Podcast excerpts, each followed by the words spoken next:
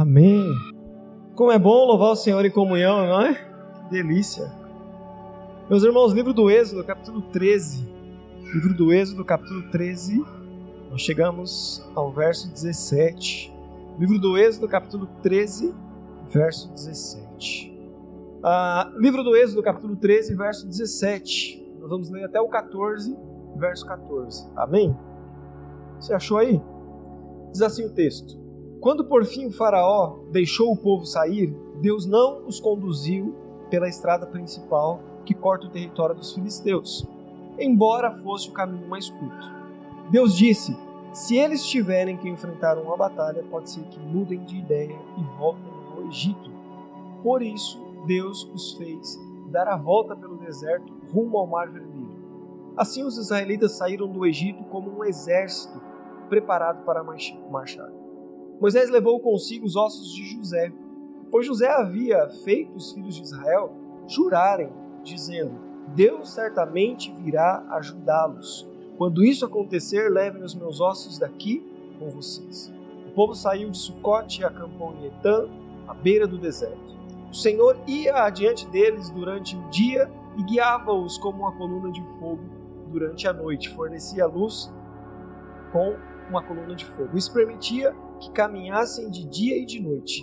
E a coluna de nuvem não se afastava do povo durante o dia, nem a coluna de fogo durante a noite. O Senhor disse a Moisés: Ordene aos israelitas que deem a volta e acampem em Piairote, entre Migdol e o mar. Acampe ali à beira do mar, em frente a Baal Zephon. O faraó pensará que os israelitas estão vagando, vagando perdidos, como prisioneiros do deserto. Mais uma vez endurecerei o coração de Faraó e eles e ele os perseguirá. Planejei tudo isso para mostrar a minha glória por meio de Faraó e de todo o seu exército. Então os egípcios saberão que eu sou o Senhor. Os israelitas assim fizeram. Quando o rei do Egito soube que o povo de Israel havia fugido, ele e seus oficiais mudaram de ideia. O que fizemos? perguntaram. Como podemos deixar todos os escravos israelitas escaparem?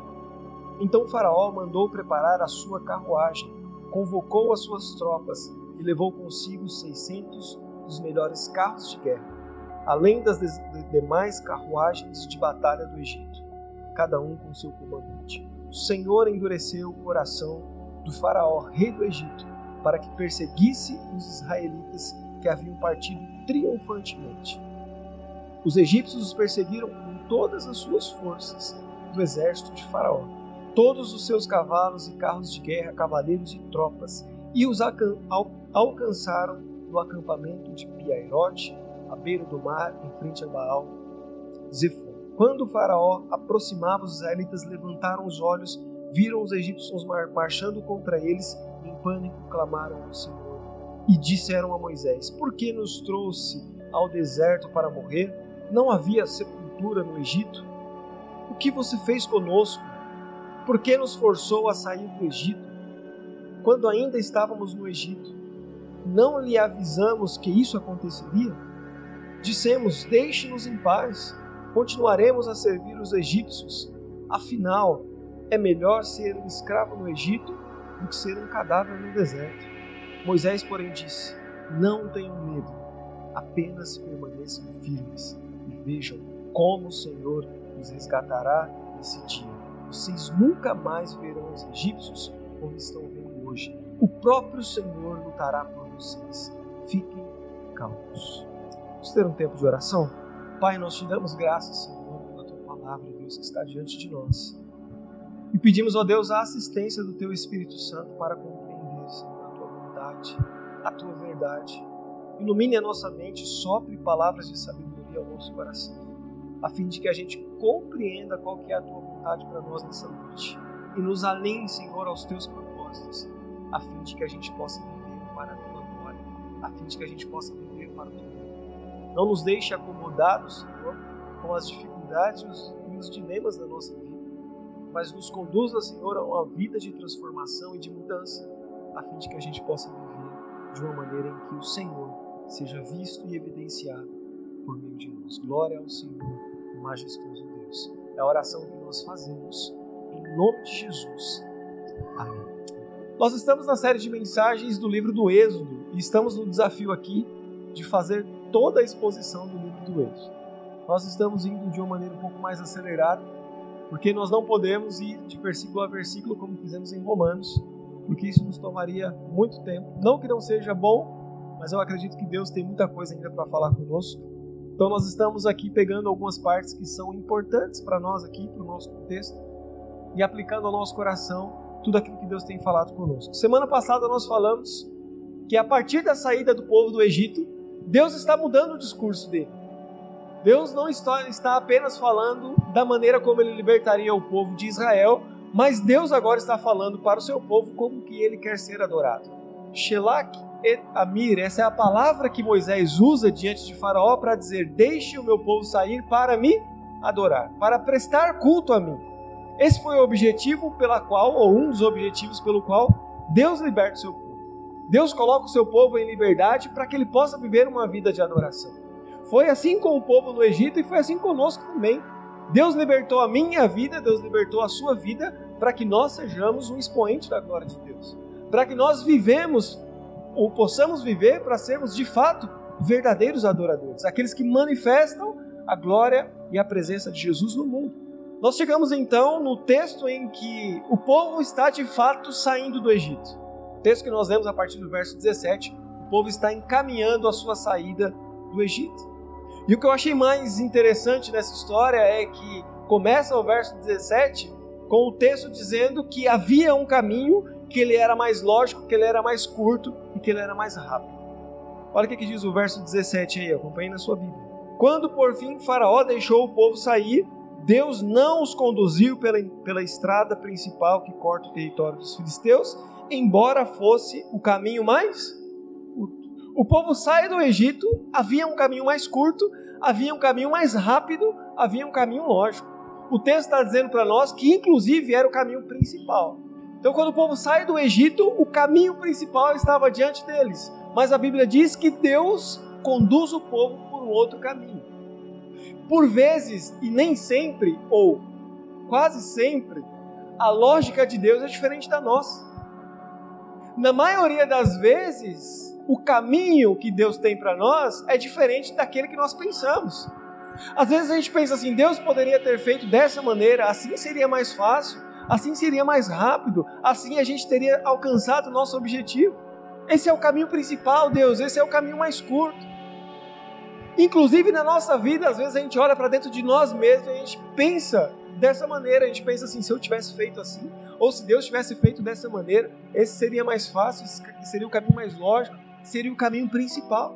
Mas aí eu lembrei de Provérbios 4, 14 e 12, que diz assim: há caminhos que as pessoas consideram corretos, mas acabam levando a estrada o autor de Provérbios diz: há caminhos que ao homem parecem bons, mas ao final é um caminho de morte. Na lógica do reino de Deus, Deus está nos conduzindo por toda a sua boa vontade. Existem caminhos que a nossa lógica, na lógica, na lógica humana, parece ser o caminho mais correto, o caminho principal, o caminho mais curto, o caminho que a gente vai chegar depressa, mas Deus está falando: esse caminho talvez vai te fazer desistir.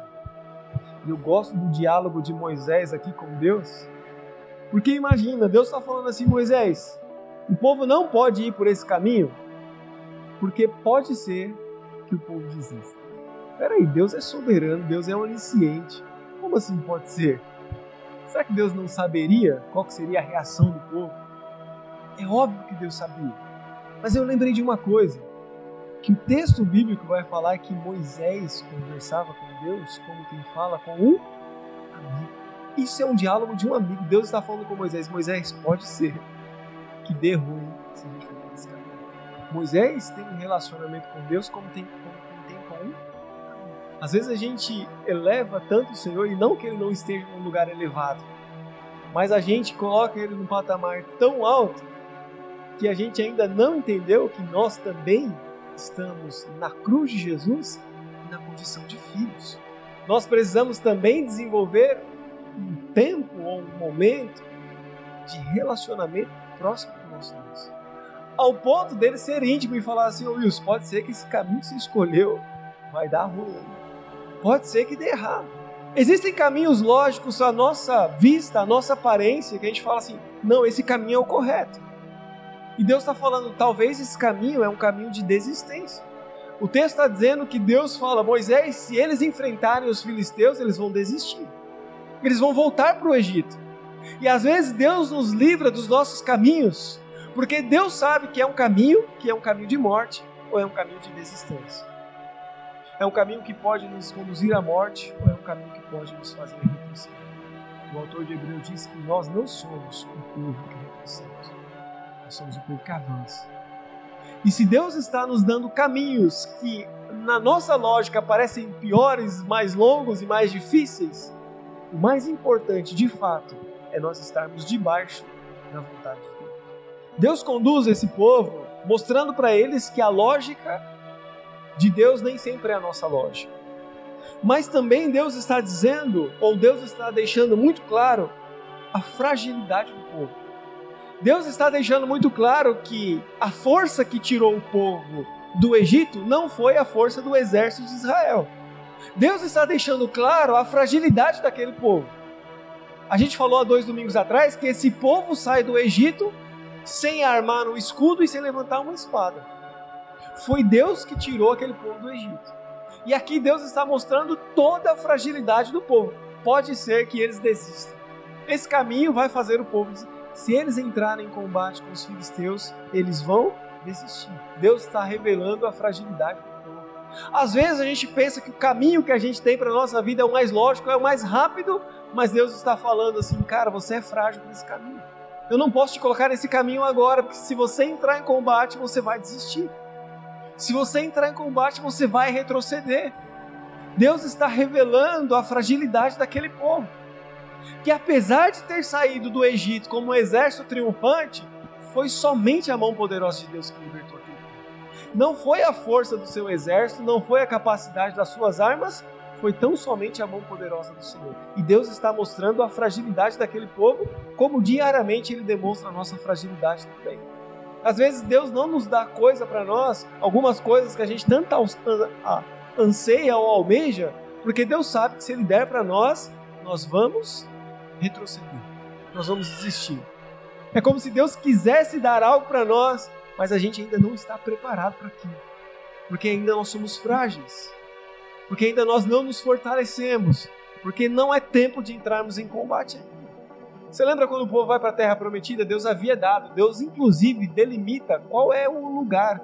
Vai até tanto do monte tal até o monte tal, do povo tal até o povo. Essa é a terra que eu dei para vocês. Agora vocês vão lá e conquistam. Deus chamou o povo para uma parceria. Só que nessa parceria Deus conhece a nossa fragilidade. Quando chega à beira da terra prometida que Deus fala, vai lá e conquista, é porque Deus sabia que aquele povo tinha capacidade agora para conquistar. Mas nesse tempo não era o tempo de conquistar, era o tempo do escape. É o tempo que Deus demonstra a fragilidade daquele povo, assim como ele demonstra a nossa também. Mas existe algo muito especial nos planos e nos propósitos de Deus. É que Deus revela a nossa fragilidade, mas ele também nos dá um escape seguro. Quando nós falamos de provação ou de tentação, essa que vem de Deus, e a Bíblia diz que Deus não tenta ninguém com o mal, então a tentação da parte de Deus é aquela que prova a nossa fé, é aquela que forja o nosso caráter em Deus. Essa aprovação, Deus não só nos socorre, mas nos dá um escape. Isso me fez lembrar de 1 Coríntios 10, 13. 1 Coríntios 10, 13, que diz assim: As tentações em sua vida não são diferentes daquelas que outros enfrentaram. Deus é fiel e ele não permitirá tentações maiores do que vocês podem suportar. Quando vocês forem tentados, Ele mostrará uma saída para que possamos conseguir resistir. Quando fores provado pelo Senhor, Deus mostrará uma saída para que possamos resistir. Deus nunca vai esticar a nossa corda ao ponto da gente arrebentar. Se você está passando por uma aprovação hoje, saiba que Deus te colocou nessa aprovação porque Ele sabe que você é capaz de suportar. Ele sabe que, que você dá conta. Ele sabe que você é capaz de resistir e que você não vai retroceder. E que se você achar que você não dá conta, Deus ainda vai dar um escape para que você possa sair seguro.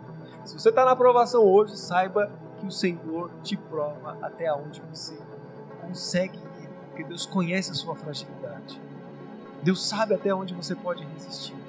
Se nós estamos de pé hoje, não é porque nós somos fortes. Se nós estamos de pé hoje, é porque Deus nos poupou de algo que nós não poderíamos suportar. Se nós estamos de pé hoje, é porque Deus nos poupou daquilo que a gente não pode suportar. Então confia no Senhor, porque Ele conhece as nossas fragilidades. E os caminhos de Deus é um caminho para nos poupar da morte ou de desistir, ou de retroceder. Amém? Verso 19. Verso 19. Diz assim: Moisés levou consigo os ossos de José, pois José havia feito os filhos de Israel jurarem, dizendo: Deus certamente vai ajudá-los. Quando isso acontecer, levem os meus ossos daqui. Estou lendo esse texto sobre José. José foi o grande providenciador de Israel. O Guilherme falou aqui domingo passado sobre a história de José. Como que os sonhos de José foram a providência de Deus para sustentar o seu povo num tempo de escassez e de fome. O Guilherme falou para nós aqui ontem, semana passada sobre a maneira como Deus, através dos sonhos de José, conduziu José e o povo de Deus para viver as suas promessas. E quando o povo está saindo do Egito, eles lembram da promessa que eles haviam feito a José. José falou assim: quando Deus vier ajudar vocês, e ele vai, leve os meus ossos daqui com vocês me prometam que vocês vão levar os ossos meus daqui quando vocês saírem dos seus planos.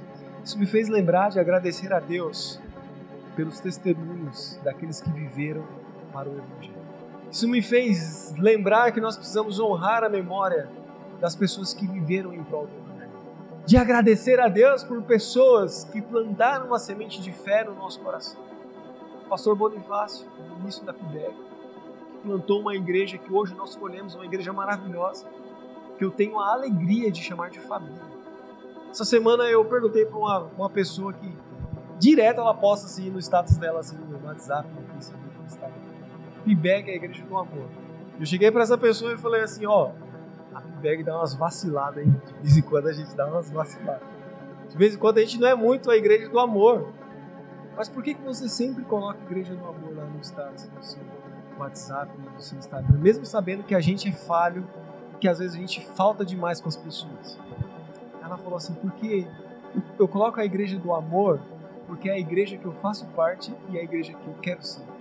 Não é a igreja que eu espero que eles sejam para mim, é a igreja que eu quero ser para eles. Eu quero ser a pessoa que ama, eu quero ser a igreja do amor. Falei, tá, Pessoas assim que plantam sementes de fé no nosso coração. Pessoas que plantaram na nossa vida e nós precisamos agradecer a Deus e lembrar dessas pessoas e honrar o testemunho delas. Assim como esse povo honrou o testemunho de José. Quando vocês saírem do Egito, lembrem dos meus ossos. Não só José estava lembrando o povo, mas estava profetizando sobre aquele povo. Deus vai ajudar vocês. E quando isso acontecer, lembre-se de levar os meus ossos daqui.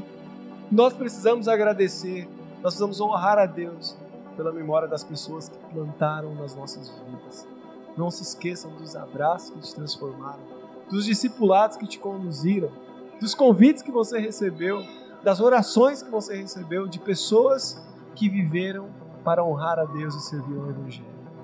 Eu queria que você lesse comigo em Hebreus, capítulo 11, verso 35. Nós precisamos agradecer a Deus por pessoas que foram parceiras com Deus na obra que Deus está fazendo. Hebreus 11, 35 diz assim: Porque, perdão, foram torturados recusaram-se a ser libertos, depositaram sua esperança na ressurreição para uma vida melhor. Alguns foram alvos de zombaria e açoites, outros acorrentados em prisões. Alguns morreram apedrejados, outros foram cerrados ao meio, outros ainda mortos à espada.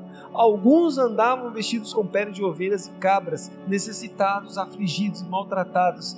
Este mundo não era digno deles cara, pessoas que viveram com intensidade o Evangelho e plantaram esse Evangelho no nosso coração. Você tem noção que pessoas deram a vida para preservar a palavra de Deus como nós a lemos hoje? Você percebe que pessoas se doaram, derramaram o seu sangue para preservar o Evangelho como nós cremos hoje. E nós precisamos viver de tal maneira para sermos responsivos ao amor de Deus por nós através dessas pessoas também. Honrem as pessoas que semearam no seu coração e lembre-se sempre delas. Amém? Verso 21.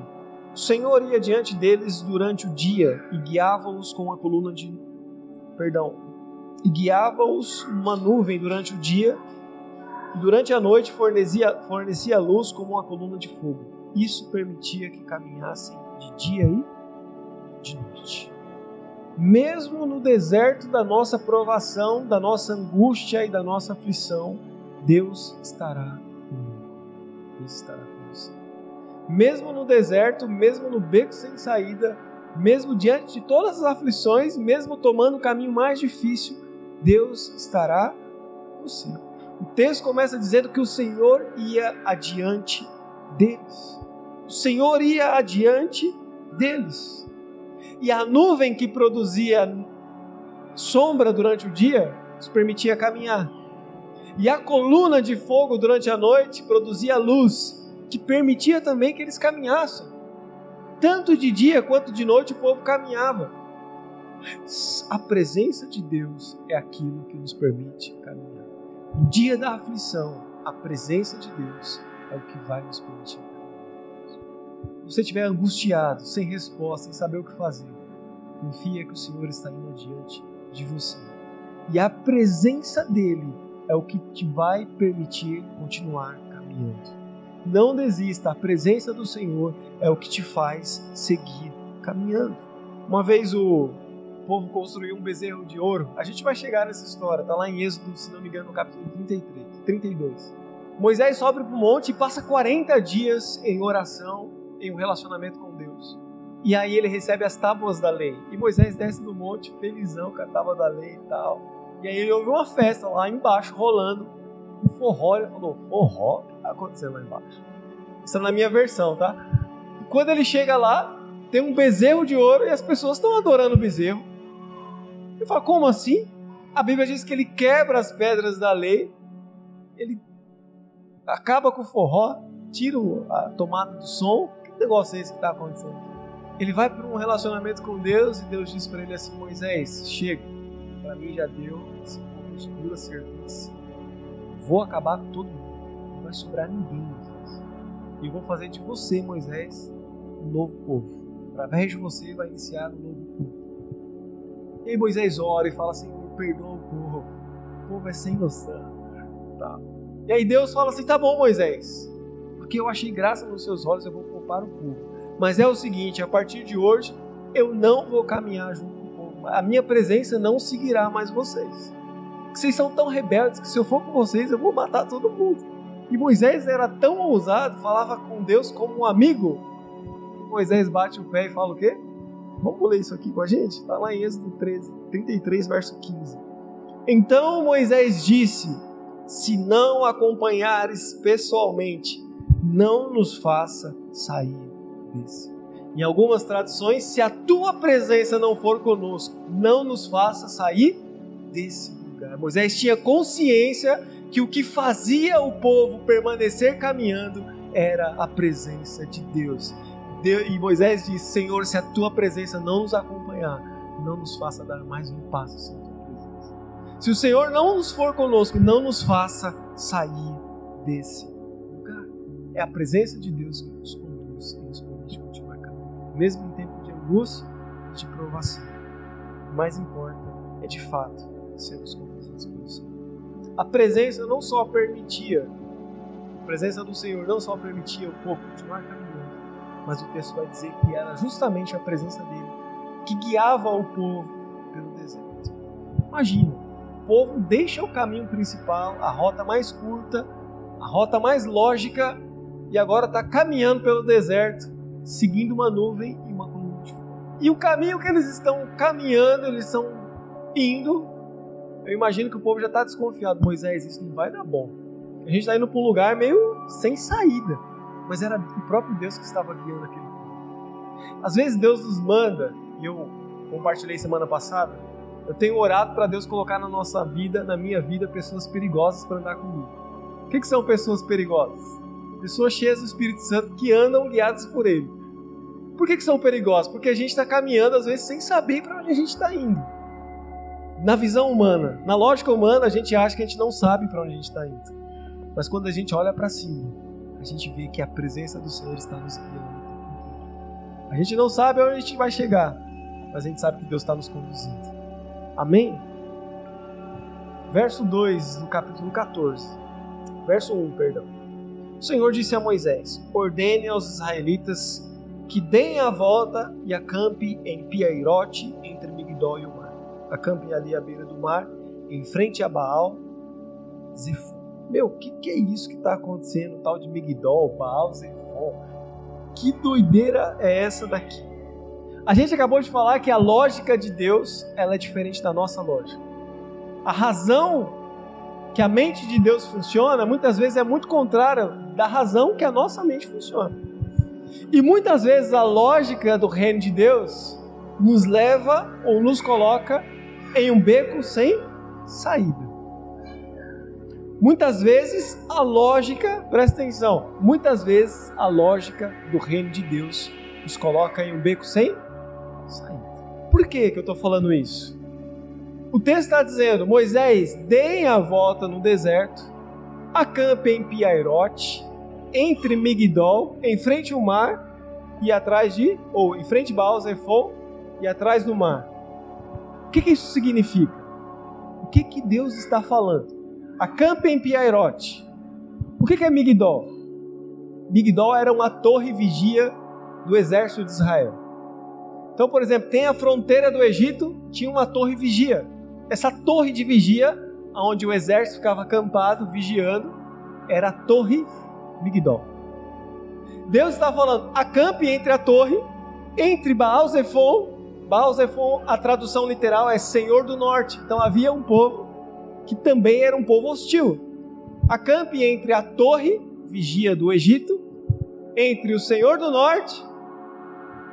À frente está o quê? O mar. E atrás vem quem? Faraó, casa caiu. Imagina, a lógica do reino de Deus está conduzindo o povo para um beco sem saída.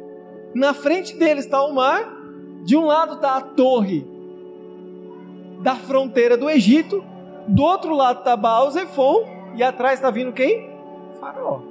O povo chega literalmente em um beco sem saída. E no verso 1 do 14 diz: O Senhor foi quem disse a Moisés: acampe em Piarote. A ordem de acampar em Piarote não veio de Moisés, veio de quem? Do próprio Deus. Foi a lógica de Deus que colocou o povo em um beco sem saída. O povo olha para frente o mar. Do lado, a fronteira do Egito, com um exército preparado com uma torre posta.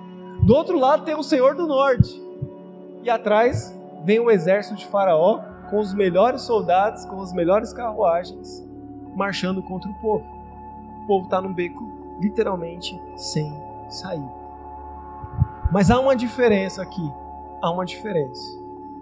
A diferença é que eles estavam no lugar em que Deus havia. Talvez você esteja olhando para a sua vida e você pense assim: meu Deus, eu estou num beco sem saída. Não sei o que eu faço mais na minha vida. Eu estou num beco sem saída. Eu não sei mais o que fazer, eu não sei para onde ir. Para todo lado que eu olho, é encrenca. Para todo lado que eu olho, é uma aflição diferente, é um conflito diferente. Eu não sei para onde ir, eu não sei o que fazer. Mas há uma diferença. Você precisa estar no lugar onde Deus te mandou. Olha o verso 9. Verso 9. Os egípcios os perseguiram com todas as forças do exército do Faraó, com todos os seus cavalos de guerra, cavaleiros e tropas. E os alcançaram aonde? Em Piairote. Piairote é o lugar onde o Senhor havia mandado o povo acampar.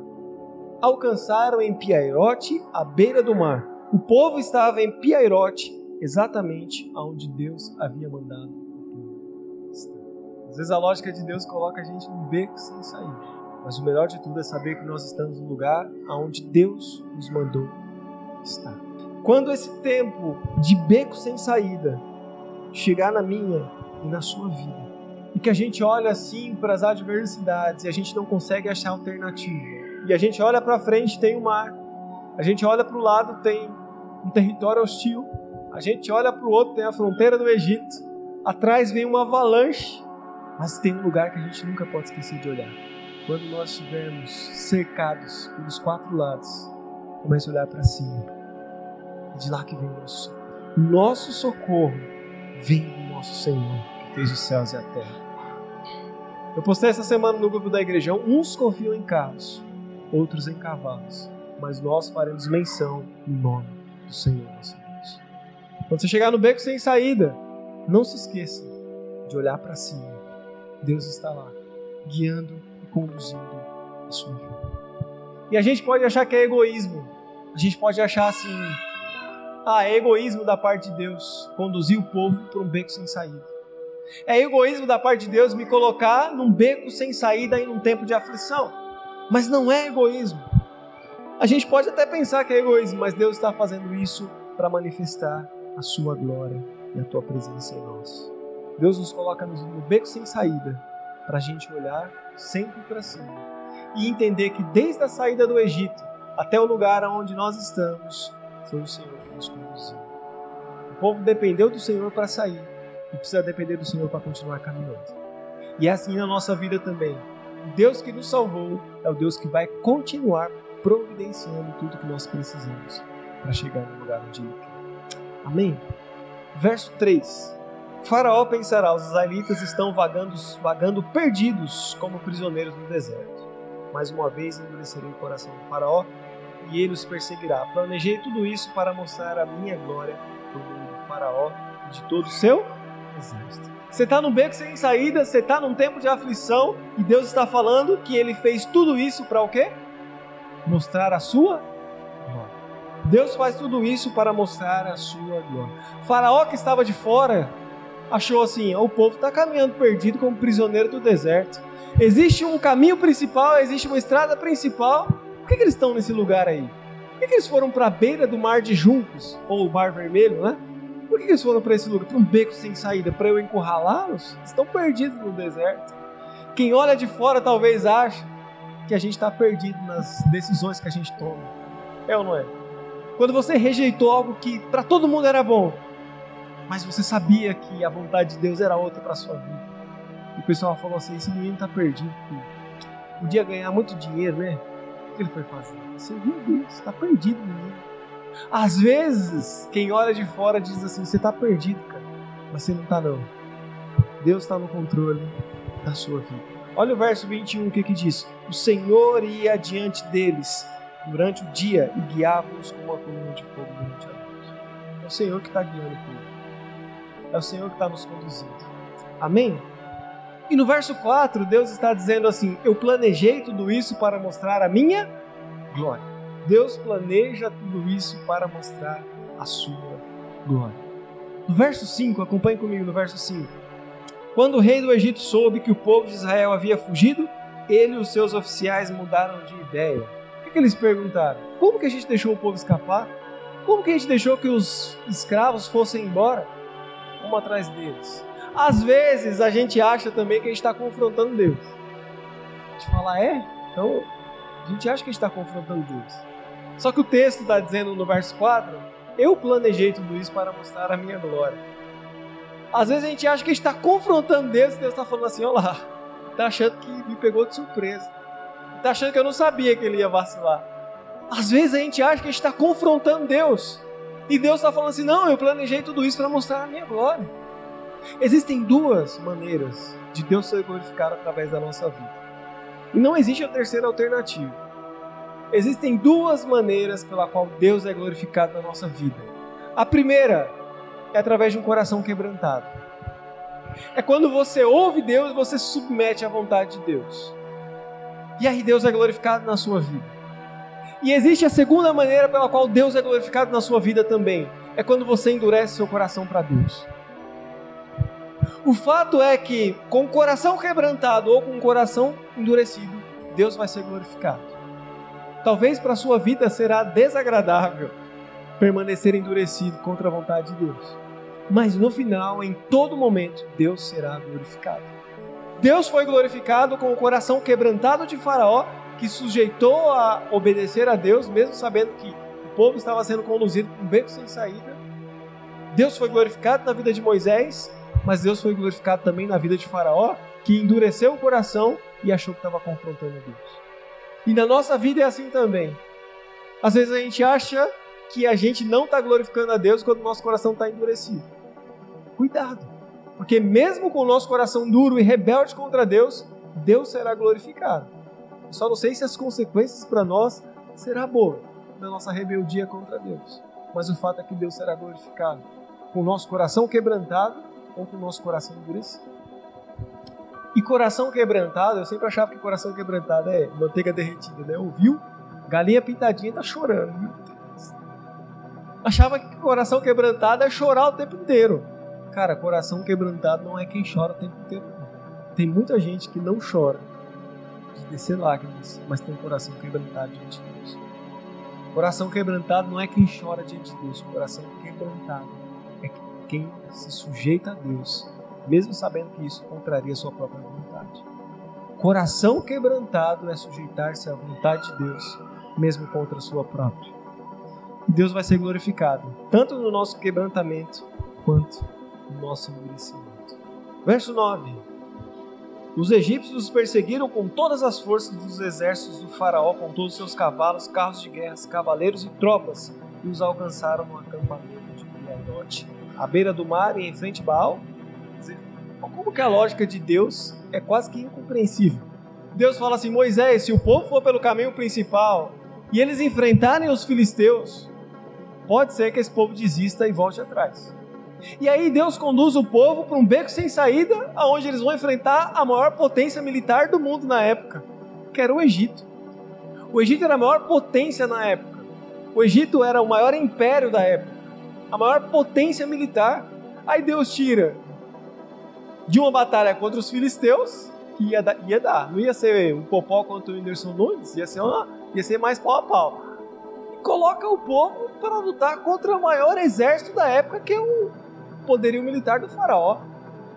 E Moisés tipo assim, você tá louco, Deus? Você tirou a gente dos filisteus e coloca a gente com um povo que é muito maior ainda e com toda a força e contra todo o exército militar do, do faraó. E agora todos eles estão marchando contra nós. Mas havia uma diferença significativa aqui. Eu queria ler com você Salmo 46, verso 1. Qual é a diferença significativa aqui? Salmo 46, verso 1. Deus é o nosso refúgio e a nossa força, sempre pronto para nos socorrer em tempos de aflição. Era Deus que ia entrar em combate. Aquele povo poderia ser a maior potência militar da época, mas eles não estavam enfrentando Israel, estavam enfrentando o próprio Deus. Se você está na vontade de Deus e algo se levanta contra a sua vida, saiba que não está se levantando contra você, está se levantando contra o próprio Deus.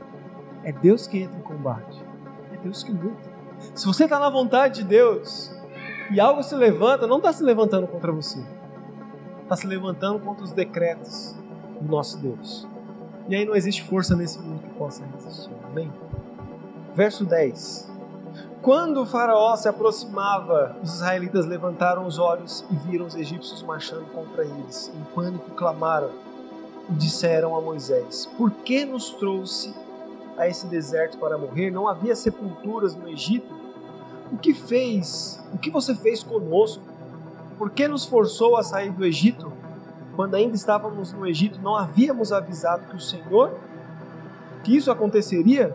Dissemos: Deixe-nos em paz, continuaremos a servir os egípcios. Afinal, é, ser, é melhor ser escravo no Egito do que ser um cadáver. Uma coisa que eu queria falar também: não se desespere. A Sabrina falou isso aqui ontem, né? Não se desespere, não desista. Não se desespere. Deus está com você. Não se desespere. Semana que vem, domingo que vem, nós teremos um dia extremamente importante para a nossa cidadania.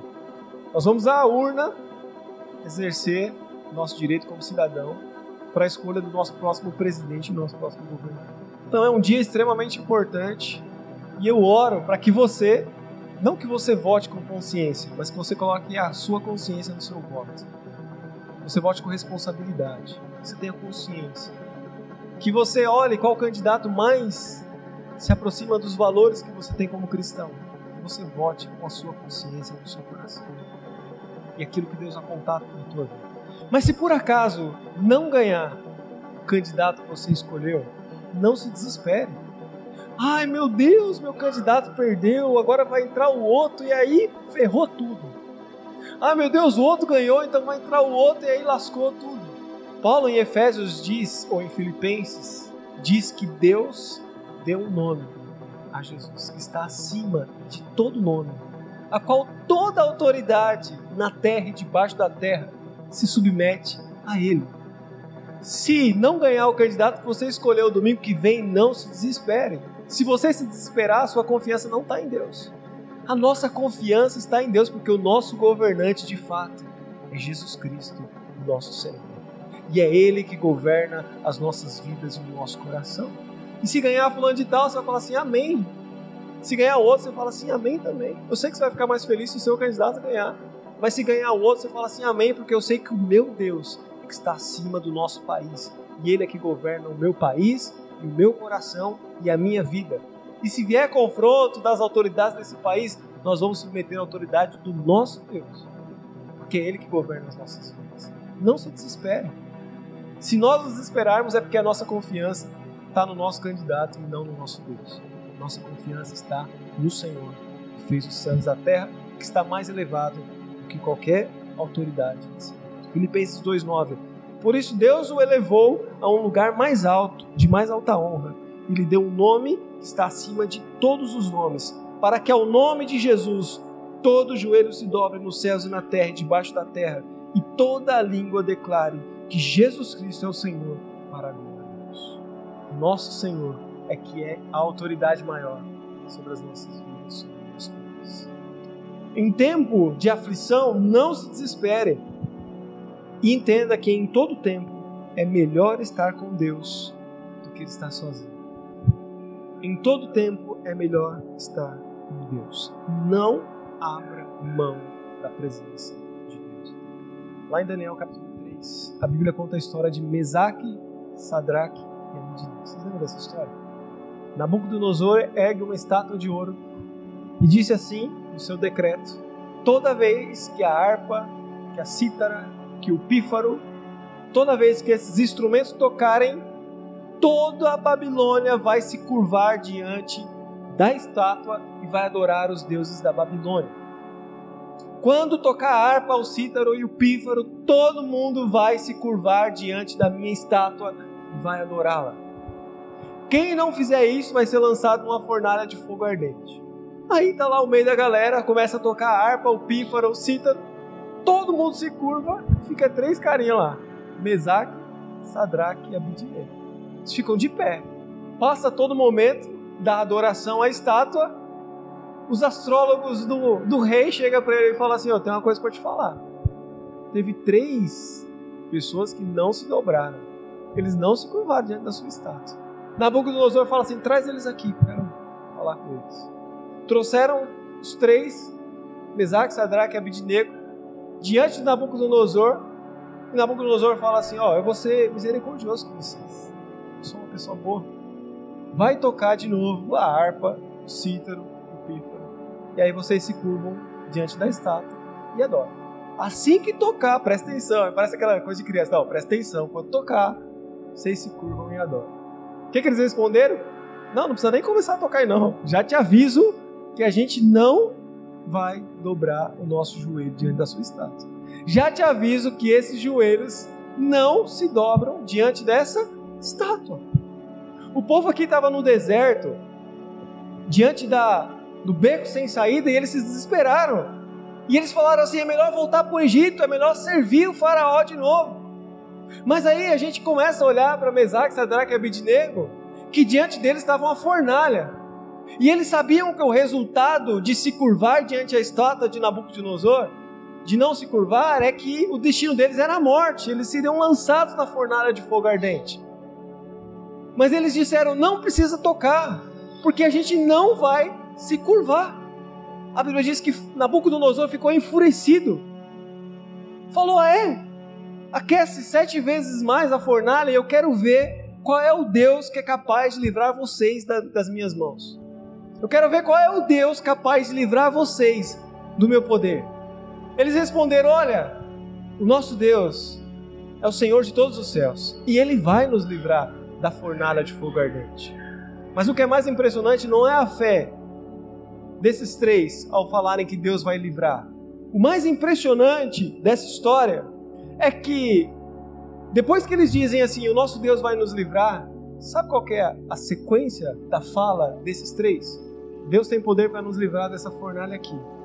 Mas eu já te aviso, Nabucodonosor, ainda que ele não nos livre e a gente morra, a gente não vai se curvar diante da sua estátua. Ainda que a gente morra, ainda que o nosso Deus não nos livre, a gente não se curva diante da sua estátua.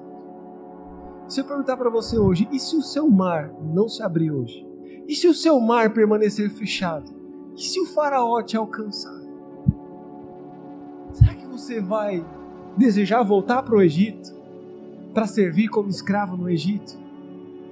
Ou você vai falar, ainda que o mar não se abre, ainda que Faraó me alcance, os meus joelhos não servirão a outros deuses, senão ao Senhor dos céus e da terra.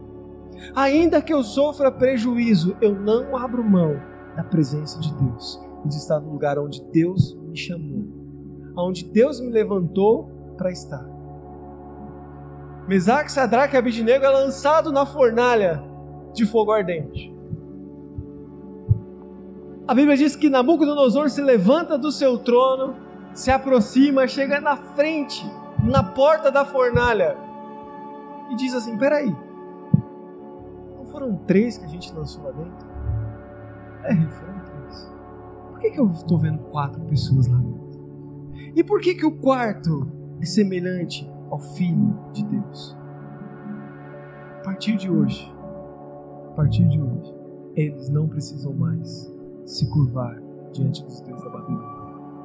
A partir de hoje, Mesaque, Sadraque e Abednego só vão se curvar diante do Deus de Israel. Cara, é isso. E se Faraó alcançar a gente? É bom a gente ouvir que Deus abriu o mar e o povo passou em seco. Mas é muito melhor saber que Deus estará conosco. É bom ouvir que Deus livrou aqueles três homens da fornalha. Mas é melhor ainda saber que dentro da fornalha a presença de Deus está. Moisés chega diante do povo e o povo está murmurando. Moisés disse para o povo: Não tenham medo, não fiquem assustados. Por que, que Moisés diz não fiquem assustados? Porque Moisés foi aquele que bateu no pó da terra e virou piolho. Moisés é aquele que feriu as águas e virou sangue. Moisés é aquele que pegou as cinzas do forno e isso virou chaga nos egípcios, nos egípcios. Moisés não teve medo, sabe por quê? Porque ele sabia que até aquele momento tudo que Deus havia falado se cumpriu. E se Deus havia ordenado para o povo seguir em frente, Moisés não tinha medo, porque Moisés sabia que as experiências que ele teve com Deus iriam conduzir o povo ao escape que o Senhor tinha. Não tenha medo. Lembre das experiências que você teve com o Senhor e dos escapes que Deus deu na sua vida, porque Deus está te conduzindo para coisas maiores. João 16,33 diz: Aqui no mundo vocês terão aflições, mas tende bom ânimo. Eu venci. Nós teremos aflições, mas coloque o seu ânimo no Senhor, porque Ele venceu Moisés ouve a murmuração daquele povo, e eu já estou ensinando, Moisés talvez poderia ficar chateado, abalado, mas Moisés fala assim: não tenha medo.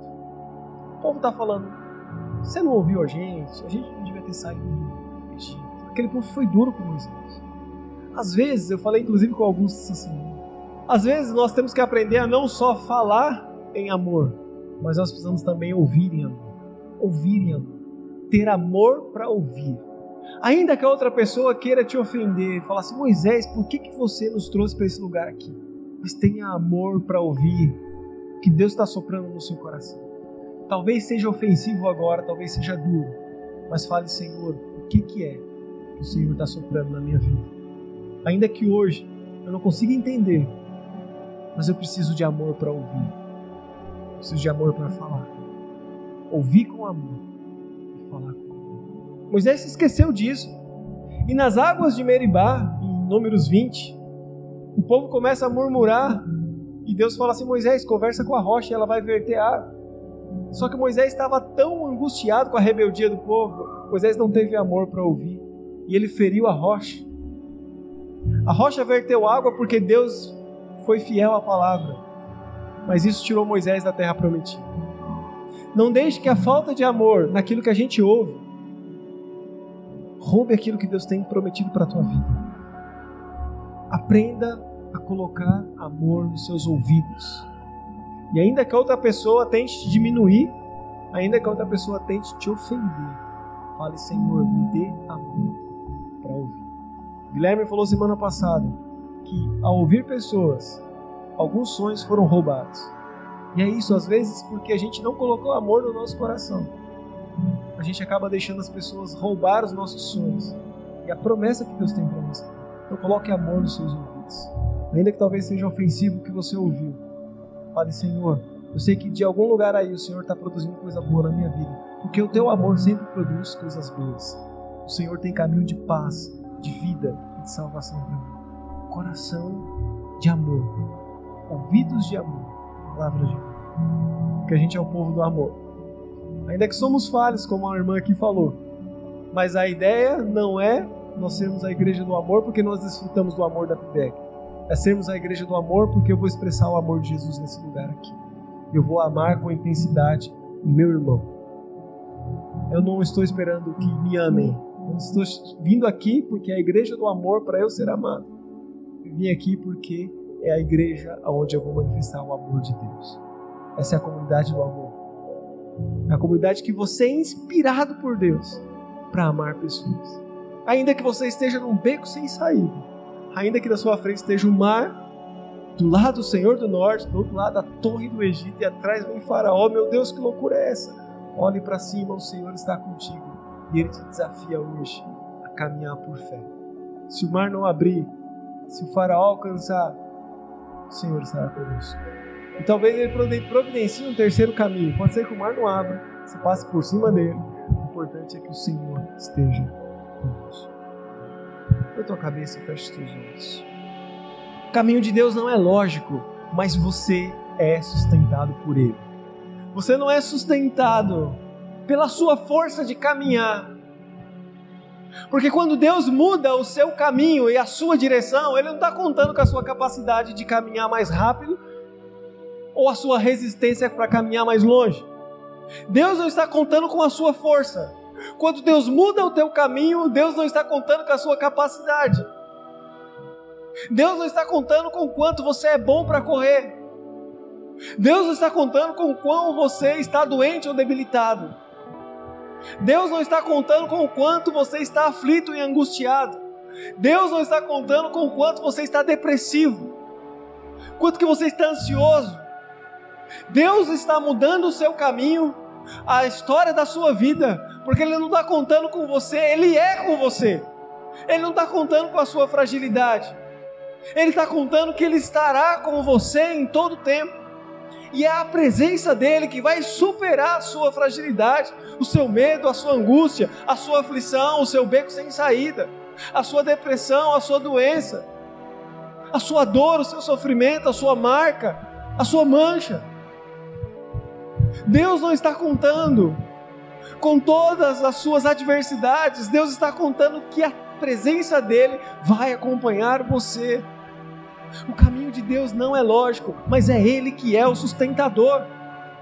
É Ele que nos sustenta, é Ele que dá o caminho, é Ele que dá a direção. E o mais importante é que quando nós estivermos no beco sem saída, ao olharmos para cima, nós poderemos ver a nuvem, nós podemos ver a coluna, nós podemos ver e sentir que a presença dele é real nos conduzindo todo o tempo. Eu queria te desafiar hoje a entregar o seu beco sem saída ao Senhor. Quero te desafiar hoje a, sem reservas, se lançar ao Senhor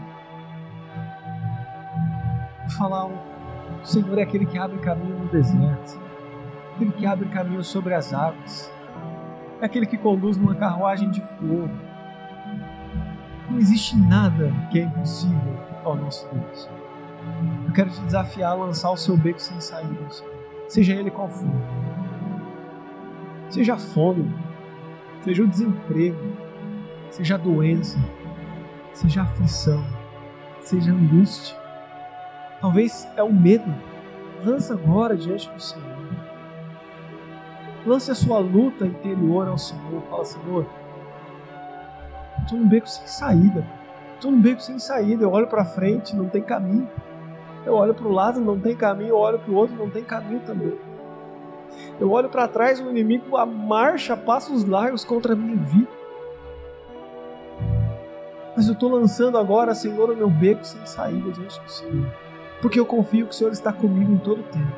Eu não quero mais olhar para os lados, muito menos para as circunstâncias. Eu quero olhar para o alto, saber que é de lá que vem o meu socorro. O Senhor é a minha luz e a minha salvação. A quem eu temerei? Ainda que os montes se precipitem, ainda que os exércitos se levantem, ainda que as forças e as potestades e as setas do maligno que voem de dia ainda que tudo isso se levante, a minha força, a minha confiança está no Senhor que fez os céus e a terra. Ainda, Senhor, que as circunstâncias não mudam, a minha confiança está no Senhor da glória. E é a Ti que nós clamamos hoje, Senhor. Vamos orar? Senhor, é a Ti que nós clamamos, Pai. Como um povo que chegou a um lugar, ó Deus, de beco sem saída. Nós oramos, Senhor, como alguém que está aflito e que está angustiado, pedindo, Senhor, o teu socorro. Porque ao elevarmos os nossos olhos para o alto monte, é de lá que vem o nosso socorro. O nosso socorro vem do Senhor. Nós entregamos, Senhor, o nosso beco sem saída ao Senhor. Nosso coração está rendido está prostrado. A tua presença e a manifestação do teu amor nas nossas vidas. Dai-nos, Senhor, a tua presença de maneira muito mais profunda e muito mais real, ao ponto de nós sermos repletos da confiança, de sermos lançados numa fornalha de fogo ardente e crer que o Senhor nos livrará. E ainda que o Senhor não nos livre, o Senhor estará conosco na fornalha e o nosso joelho não vai se curvar diante das adversidades. Nós não vamos retroceder diante das lutas da vida, diante das aflições e da angústia, porque nós cremos em Deus que abre caminhos caminhos de paz, caminhos de eternidade, caminhos de salvação, de reconciliação. Diz que a paz do Senhor invade agora a nossa consciência Eis que a paz do Senhor invade agora os nossos lares. Eis que a paz do Senhor invade agora as nossas famílias. Eis que a paz do Senhor invade agora o nosso coração. Eis que a paz do Senhor, que excede todo entendimento, estará conosco em todo e em qualquer circunstância. Que a tua paz nos conduza pelos teus caminhos, Senhor. Ainda que a nossa lógica seja uma lógica humana, nos coloque, Senhor, numa lógica de paz, de vida e de redenção. Abra caminhos para que a gente possa marchar com um exército. É a oração que fazemos, e fazemos em nome de Jesus.